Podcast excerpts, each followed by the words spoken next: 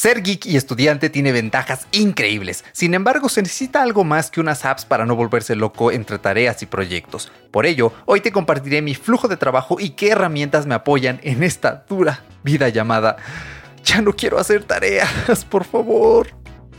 Arranca podcast.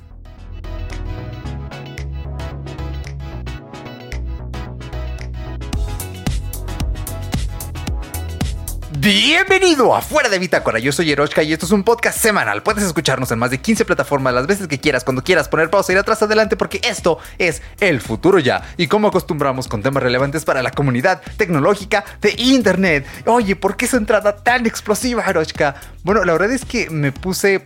Han pasado muchas cosas, ¿vale? El episodio de la semana pasada, creo que lo mencioné allí, lo grabamos junto a Daniel Bercor hace como un mes más o menos. Y bueno, he ahí la cosa. Eh, se siente un poco extraño como que regresar después de ello. Yo no grabé ningún podcast en el intermedio y actualicé a iOS 15. Eh, restauré mi iPad de cero, instalé todo de cero y el Backpack Studio estaba medio hecho bolas. Aquí estuve configurando otra vez el micrófono. Bueno, esas cositas, ¿no? De la miscelánea que ya conoces un poco, pero siente bien, se siente bien. Es como sé que amo y me encanta hacer podcast.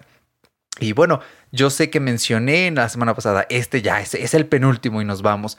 Pero mm, a mi talk eh, me dijo, no, no, no puedes dejar una semana vacía. Pero yo no tenía ideas hasta que a media semana, eh, pues me salió esta idea. Dije, oye, ¿por qué no? ¿Por qué no eh, mencionar un poquito cómo es el flujo de trabajo, qué tantas cosas se, se hacen? Creo que eso es, e, e, es muy importante, ¿no? Y bueno, creo que va a ser un podcast muy interesante porque para iniciar, em, pues, ¿cómo decirlo? Em, este podcast no va dirigido del todo a, estudiantes, ¿vale? Entonces, he ahí un poco una cosa interesante, ¿no? Porque nuestro rango de edad puede ir variando. Hay gente ya adulta que no estudia, que sé que, me escuchan. Entonces, e, es, muy interesante, ¿no? Eh, desafortunadamente aquí no tengo las estadísticas. Pensé que sí las tenía eh, de los rangos de edad, ¿vale? De hecho, me puedo meter aquí, ah, fuera de bitácora. Eh, pero no, me parece que, no, no hay em, pues como estas estadísticas de, de, edad que creo que serían muy interesantes. Fallo ahí de mi parte, creo que eh, por eso hay que hacer encuestas, ¿no? De vez en cuando. Pero bueno, eh, a menos que me vaya aquí al Apple Dashboard a ver si... Ay, es que me tengo que volver a meter a la cuenta es un lío, es un lío esto. La verdad es que no quiero perder más tiempo aquí con esto, pero en fin, eso es lo que me trae un poco enérgico el día de hoy, volver a grabar. Ahora sí, el penúltimo, ese sí es el penúltimo y después de este, pues ya voy a grabar el episodio final, ¿vale? Que mm, me da como esa espinita de... Ah, va a ser duro, pero no quiero llenar este episodio de esa mala vibra, ¿vale? Quiero eh, dejarles un buen penúltimo episodio con unas cositas que nuevamente retomo. Eh, quizá no sean muchos los estudiantes que me escuchen, pero si tú conoces a un estudiante, si tienes un hijo que es estudiante, creo que esos consejos y ciertas, eh, ciertas apps, ciertos flujos le pueden venir de perlas, ¿vale? Y bueno, pues vamos a comenzar, ¿no? ¿Cómo inicia toda esta vida de estudiante? Lo principal es tener un buen calendario. Tú puedes usar el que quieras. Ya saben que yo amo Google Calendar. Me encanta el app de Google Calendar. Las integraciones, todo. Es de esos productos de Google, de esos pocos que yo digo, vale la pena que construya un perfil de mí a cambio del calendario. Es, es de las que sí voy a recomendar que, pues, eh, mm, ¿cómo decirlo?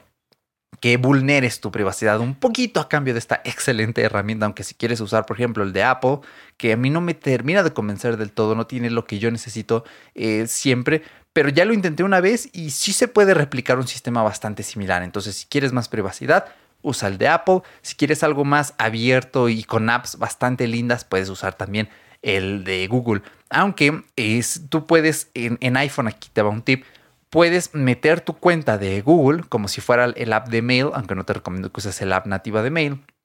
Em, puedes meter la cuenta de calendario únicamente y con los widgets, al menos en iPadOS, el, está el grandote, el gigante y se ve espectacular porque Google es flojo y no ha metido un widget gigante para iPadOS. Y uno diría, pues, ¿tienes tú algún problema? Si es que el widget más grande es muy chico en la pantalla del iPad, más ahora que acaban de liberar el grid para que puedas poner widgets donde quieras. Sí se nota que sí hace falta un widget más grande y Google eres un vago. Lo mencioné cuando hice la review de iOS 14, al menos la review de los widgets. Salió iOS 14 y yo no pude creer que apps de desarrolladores independientes tuvieran widgets más rápidos que Google. Google se tardó más o menos un par de meses y pues insisto, no me la creí. Dije, no, ¿cómo puede ser que una compañía gigante, enorme, eh, se haya tardado tanto para los widgets? Eh, y yo desde ese entonces ya necesitaba el de Google Calendar y creo que va a pasar más o menos lo mismo. Aquí ya metieron por allí lo de resumen para que nada más te entregue ciertas notificaciones urgentes o en el resumen programado, pero tienen que ponerse las pilas. Los widgets en iPadOS son ahora más que nunca necesarios, imprescindibles y muy lindos. Me encantan. Entonces, estos widgets son partes del sistema de productividad que te voy a explicar hoy porque puedo ver mis fechas, puedo ver eh, qué es lo que sigue y lo recomiendo muchísimo, ¿vale? Y, por ejemplo, en Google Calendar hago agenda de bloques. Eh, no he hablado de esto aquí en el podcast, no lo voy a hacer. Creo que, si me lo permites, voy a hacer mis notas. Te voy a dejar eh, un podcast de Paguro Ideas, ¿vale? Eh, lo voy a apuntar, Paguro Ideas, sobre agenda de bloques para que aprendas a hacerlo de la mano de un profesional como lo es este Pepe, co-host de Paguro Ideas, y él explica un poquito cómo hacer una agenda de bloques en un calendario digital y bueno, es muy simple, ¿no? Es como los horarios de la escuela primaria, en la que, bueno, de tal hora a tal hora tienes esta materia, luego la que sigue, es lo mismo. Yo eh, creo que es imprescindible que en tu calendario tengas todas tus materias apiladas, una tras otra. En mi caso, pues lo manejo así porque tengo seis, eh, los lunes y miércoles tengo seis horas de clases seguidas, clavadas. Eh, muy rara es la ocasión en la que no tengo clase o es asincrónica y es un dolor. Y los martes y los jueves es todavía, aquí creo que queda literalmente la frase en inglés, a pain in the ass, un dolor en el trasero. Literalmente te duele el trasero de estar ocho horas sentado enfrente de la computadora. Es, es horrible, es la cosa más horrible del mundo. Pero en fin, este podcast también va a ser como mi catarsis, creo que lo notaste un poco en la introducción respecto a tener estas clases sincrónicas siempre. La verdad es que es muy cansino. ¡Au! Por ahí se oyó un ruido muy extraño, lo siento. Eh, por lo mismo de que reconfiguré el micrófono, creo que a la puerta de ruido se le van a colar uno que otro ruidito más. Y esto se enfatiza porque andan por aquí mis primos. Entonces, bueno, eh, sigamos adelante. Y bueno, eh, me parece muy útil que veas como que tu calendario lleno y digas, ¡uh! No tengo tiempo libre, se nota que soy estudiante porque eso ya te da una vista clara de cuándo puedes programar tus reuniones en equipo. Reuniones en equipo, de eh, trabajo de grupo, siempre prográmalo en tu calendario, ¿vale? Siempre tiene que estar allí y ya el resto del tiempo o haces agenda de bloques de, oye, pues de una a tres este sábado que no tengo clase voy a hacer mi tarea. O puedes no hacerlo. Yo ya no hago esto. Antes yo sí programaba mis bloques de tal hora tal hora voy a hacer esto, de esta otra esta otra. Pero ya no lo hago. ¿Por qué? Bueno, decidí empezar a implementar Todoist como esta agenda, ¿vale? Y no solo Todoist, puedes usar cualquier aplicación de GTD, sobran, la verdad es que hay muchísimas, pero a mí Todoist me parece la mejor, multiplataforma, muy linda, el plan premium vale bastante la pena, pero incluso gratis es buenísimo y hay muchísimas funciones. Eh, incluso puedes usar la nativa de iOS o Google Tasks incluso, o también la de Microsoft. La de Microsoft también es muy linda y funciona bien. Entonces yo ya no agendo bloques, ¿vale? En mis tiempos vacíos y sé que tengo que hacer tarea, ya no meto ahí a qué hora. ¿Por qué? Porque me estresa. Mi cerebro en algún punto me dijo, carnal, que tú me digas que de tal hora a tal hora tengo que hacer esta tarea, no me sirve porque yo mismo como cerebro de humano tonto te distraigo para que no nos estrese esa tarea. Y yo me percaté de esto y le dije, bueno, ok cerebro, mira, nos sentamos, de hecho, nos servimos un gin tonic y dijimos, bueno, pues mira, ¿cómo podemos llegar a un punto medio? Y me dijo el cerebro, eh, pues déjalo así. Y yo le dije a mi cerebro, no, ¿cómo crees? Eres tonto. Si lo dejo así, los dos nos vamos a hacer tontos. Y me dijo, bueno, sí. Eh, y mi cerebro me dijo, pues eh, el calendario es demasiada presión. Y le dije a mi cerebro, sí tienes razón, vamos a hacer algo, vamos a apuntar en Todoist todo Todoist me encanta porque puedes tener hasta cinco proyectos activos y dentro de esos proyectos tener subproyectos. Entonces, eh, mi cerebro y yo llegamos al acuerdo de que en esos subproyectos, que en realidad eh, meto mis materias, así tal cual el nombre de la materia, eh, vamos apuntando el nombre de las siguientes tareas que tenemos que hacer. Lecturas, investigaciones, entrevistas, reportajes, etc. lo, lo juntamos todo allí, ¿vale?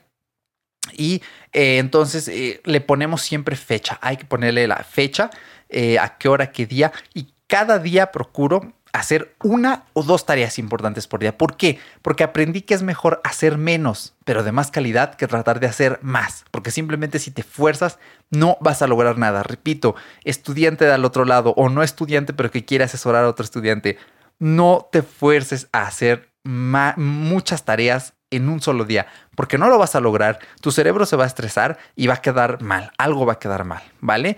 Eh, o vas a desajustar tus horarios, te vas a desvelar, la verdad es que son cosas que pueden pasar, pero en cambio si haces una o dos tareas importantes por día, las vas a disfrutar y van a salir bien. Y esa es la clave. Pero no solo funciona con poner esto, hay que desglosar cada tarea hasta el más mínimo detalle. Imagínate que tienes que hacer un ensayo. Entonces, en tu tarea le pones ensayo sobre perros y luego lo desglosas. Ok, ¿qué es lo primero que vas a hacer? A mí me gusta ir de lo más simple a lo más difícil. Em, escribir por qué quiero hacer un ensayo de perros. Luego, eh, leer un poco sobre perros.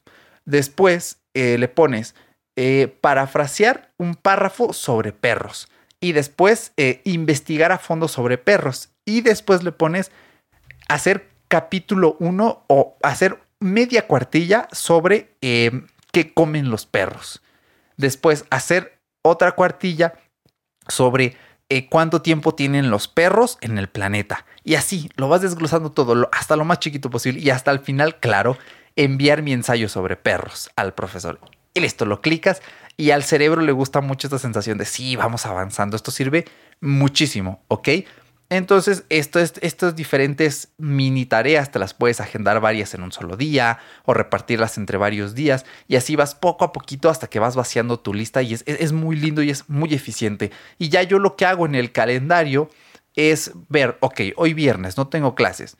Eh, ¿Qué hago? Ah, aquí en Todoist me aparece que tengo tres tareas pendientes. Pues hago únicamente esas tres tareas pendientes en todo el día. Ya yo me voy gestionando, voy viendo cuál es más fácil, cuál es más difícil. Hay que tener en cuenta ciertas reglas. Por ejemplo, tareas de cinco minutos o menos, hazlas primero en tu día tareas ya que requieran un poco más de tiempo, aquí ya depende. ¿Por qué te gusta, por dónde te gusta empezar, perdón? ¿Por lo más fácil o por lo más difícil? En lo personal yo te diré que me gusta ir empezando de lo más rápido y fácil hasta lo más complejo. También conoce a qué hora tu cerebro es más activo, tiene más ideas, ¿vale? Eh, yo me he dado cuenta que por ejemplo, más o menos por ahí de las 3 de la tarde, mi cerebro ya está así full a trabajar. Antes de las 3 de la tarde me cuesta mucho hacer cualquier actividad. Bueno, no cualquiera, sino actividades que requieran alta concentración. Me he dado cuenta como que mi cerebro entre las 3 y las 5 a full. Y luego entre las 8 y las... Bueno, más bien entre las 7 y las 8, 9, también está full. Pasando de las 9 ya me cuesta muchísimo trabajo. Entonces tienes que tener esto en cuenta para saber a qué hora vas a agendar reuniones. Quizá agendar reuniones en las horas en que tu cerebro está un poco más dormidón, se resiste, es buena idea porque otras personas te pueden dar el feedback suficiente para motivarte y pues poner en marcha ese, ese cerebro, ¿no?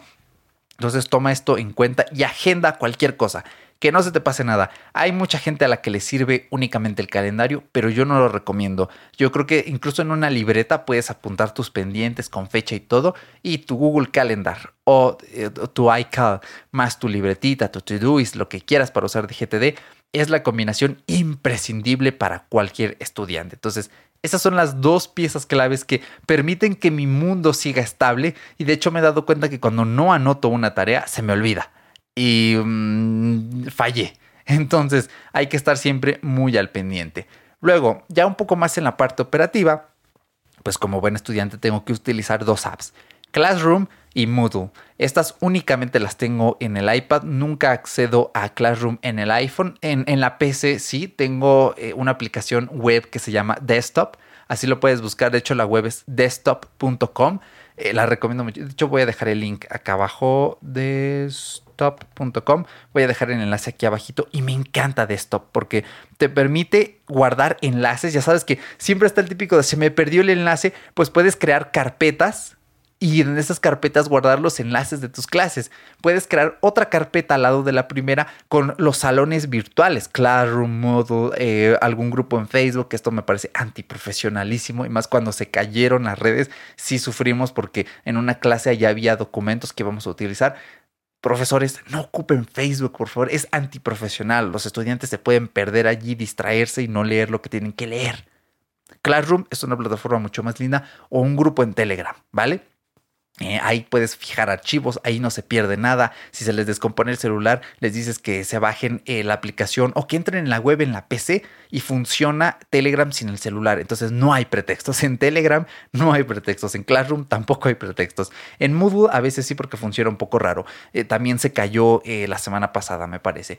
Entonces, em, bueno, en desktop guardo mis enlaces y ahí accedo en la PC. A veces por situaciones rarísimas me he tenido que conectar desde el iPhone a las clases como tal, pero es muy raro, ¿no? Y funciona bien desktop en el navegador, en Safari, en el iPhone, entonces, bueno, puede servir. Eh, pero me gusta más en el iPad porque cuando suben documentos yo los exporto a Shodo. Ya te hablé de Shodo. Mi queridísima Shodo para leer PDFs es una bomba.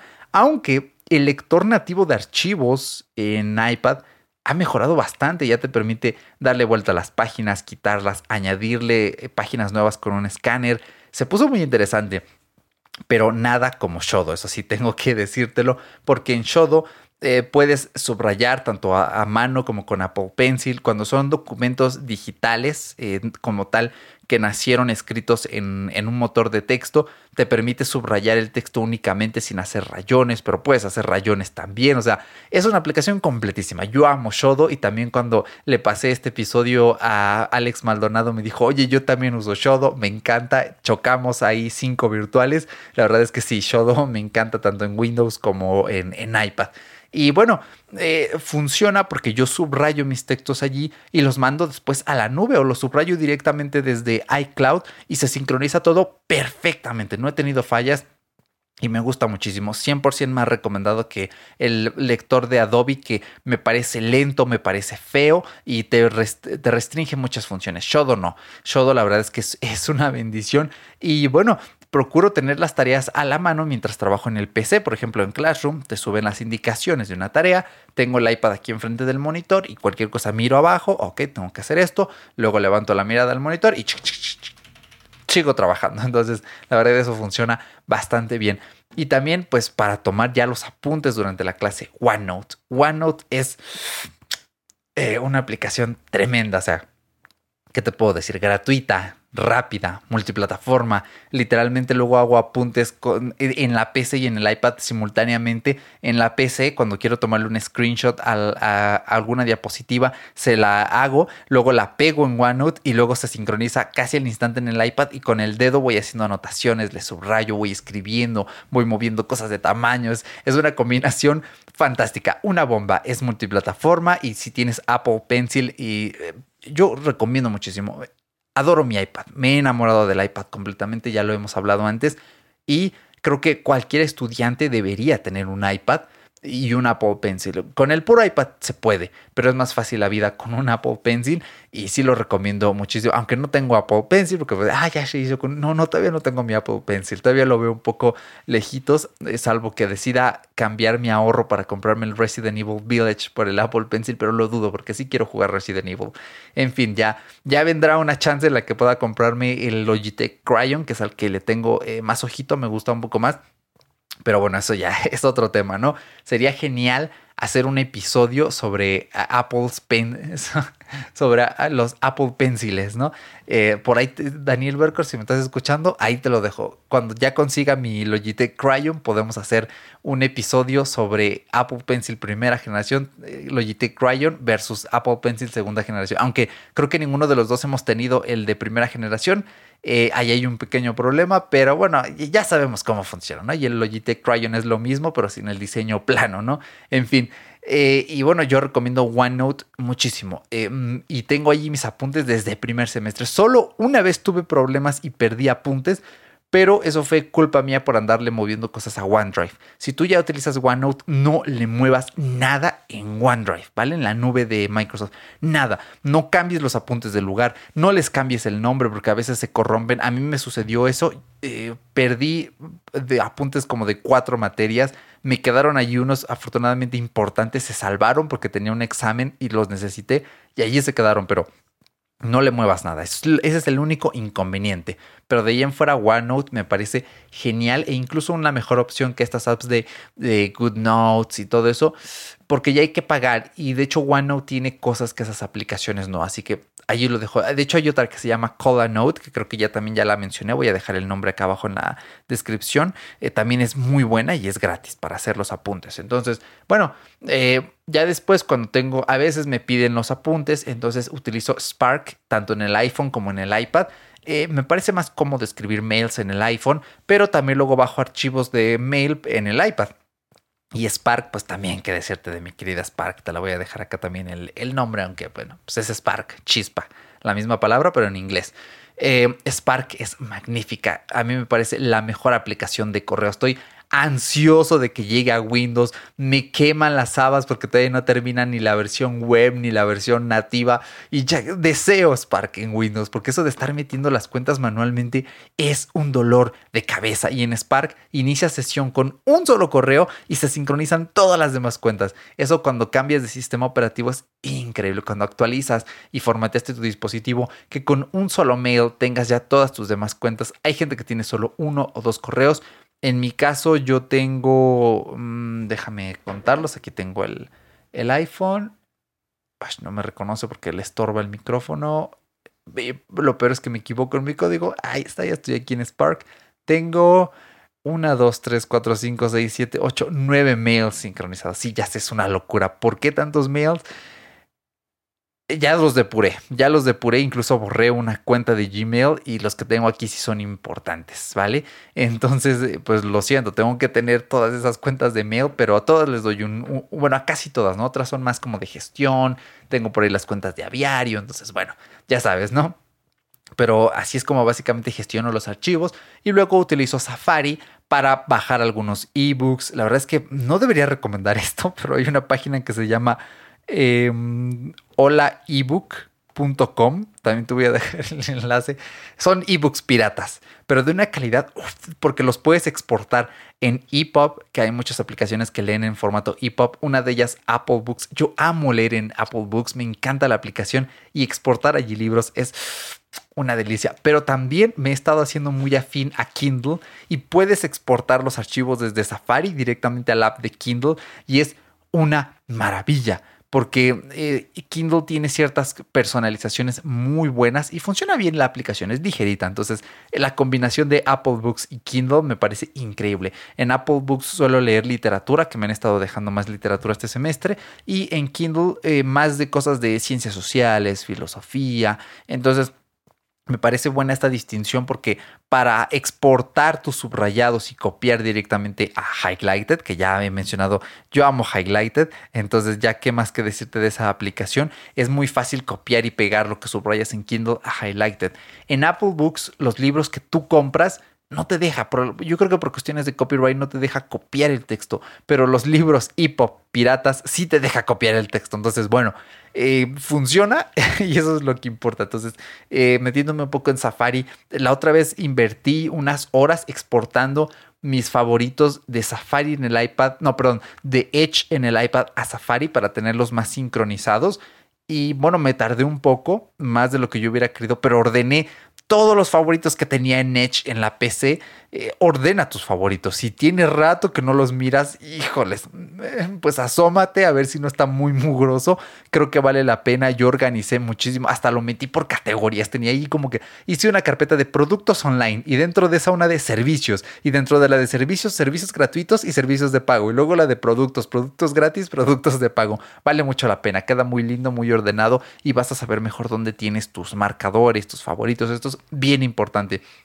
La verdad es que en este punto yo nada más estoy esperando a mi yo del futuro que pueda permitirse una Mac, tan siquiera el Mac mini más básico, porque me encantaría tener mi Mac mini acá para navegar, tener sincronizado Safari, eh, utilizar pues Mac OS y bueno, quizá la PC para ya trabajos más rudos, ¿no? Editar videos, eh, editar uno que otro podcast, pero yo no, eh, me gusta más utilizar Backpack.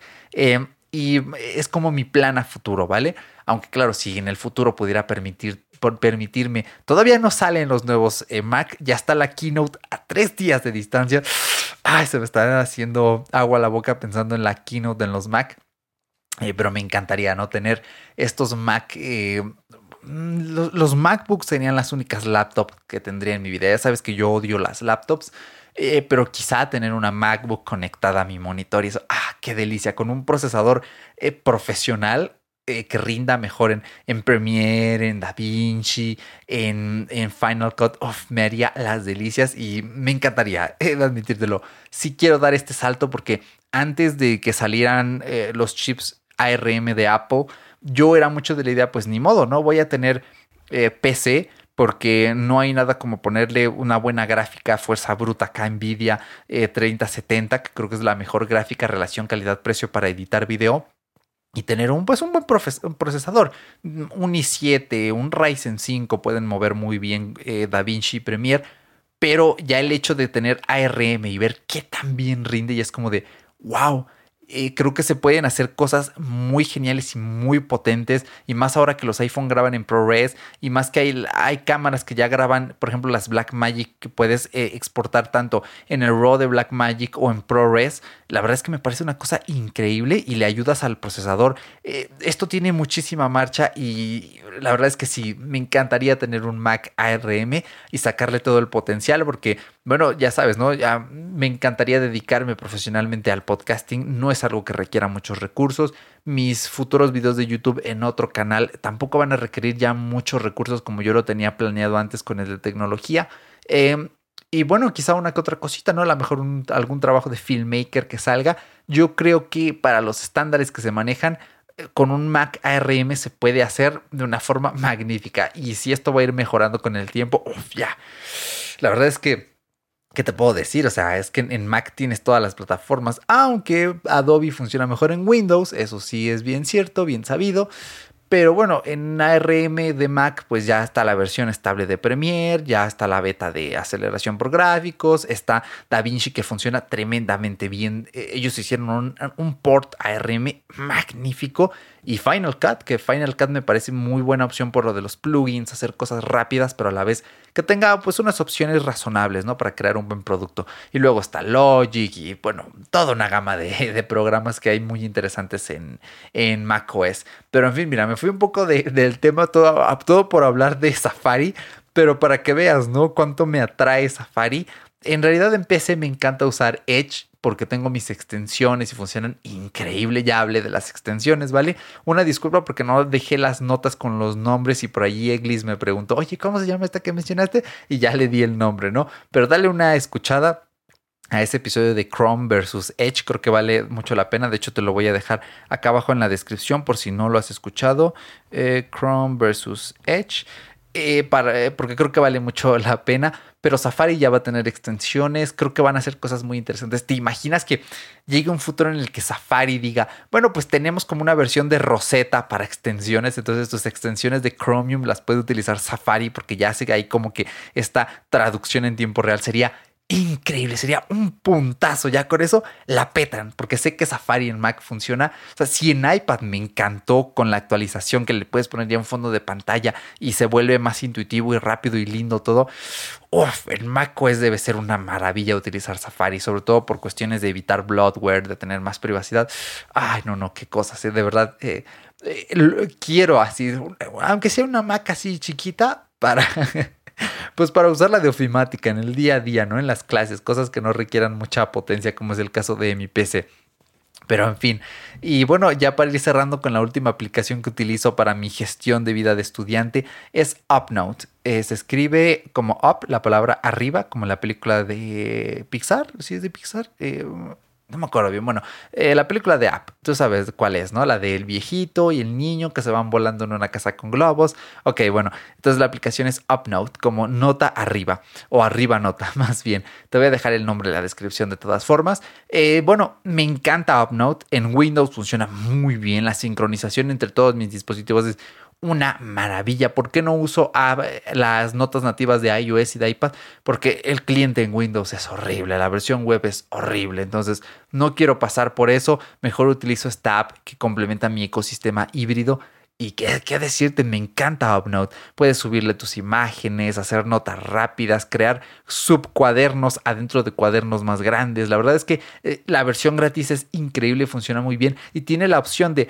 suscribirte o hacer un pago único. Y el pago único, aparte de que es baratísimo, son como 15 dólares, vale muchísimo la pena porque tenerla desbloqueada al 100% con protección de huella de Face ID está increíble. Yo de hecho mudé Ahora que actualicé iOS 15 utilizaba antes Authy. Ya te he hablado de la importancia de tener una aplicación de autenticación de dos factores. Me mudé de Authy a el propio que incorpora eh, contraseñas en, en iPad OS y en iOS y me encanta, ¿eh? Porque más en, en, Safari, en el iPad, cuando te metes a tu cuenta y te pide el código, ahí no tienes que irte hasta contraseña y, y ajustes y todo eso, sino que te lo sugiere allí, oye, ¿quieres ponerle el código de autenticación aquí directamente en Safari? Es una opción maravillosa. En Windows sí tengo que irme a, porque sacaron el app de contraseñas, ¿vale? La app nativa pero se les olvidó actualizarla, ponerle también los códigos de autenticación. Eh, me urge, me urge de verdad. Quiero tener eh, los códigos directamente sin tener que ir a la configuración del iPad, a contraseñas, buscar el sitio y copiarlo. Y, luego, bueno, ni siquiera lo puedo copiar y pegar porque no se sincroniza el portapapeles, sino que tengo que ver, ah, sí, 978, 512 y eh, luego escribirlo. un poco un martirio, pero, pero me encanta porque va nativo, funciona bien, se sincroniza fácil. Le invertí una tarde entera. A activar el, Literalmente fui página por página y creo que tengo como ciento y tantas cuentas y contraseñas ahí metidas y fui sitio por sitio viendo cuáles sí lo aceptaban, cuáles no, diciendo mm, muy mal, tú eres un sitio de compras, te urge una autenticación de dos factores, pero valió la pena porque ya están, mis contraseñas y cuentas están súper segurísimas.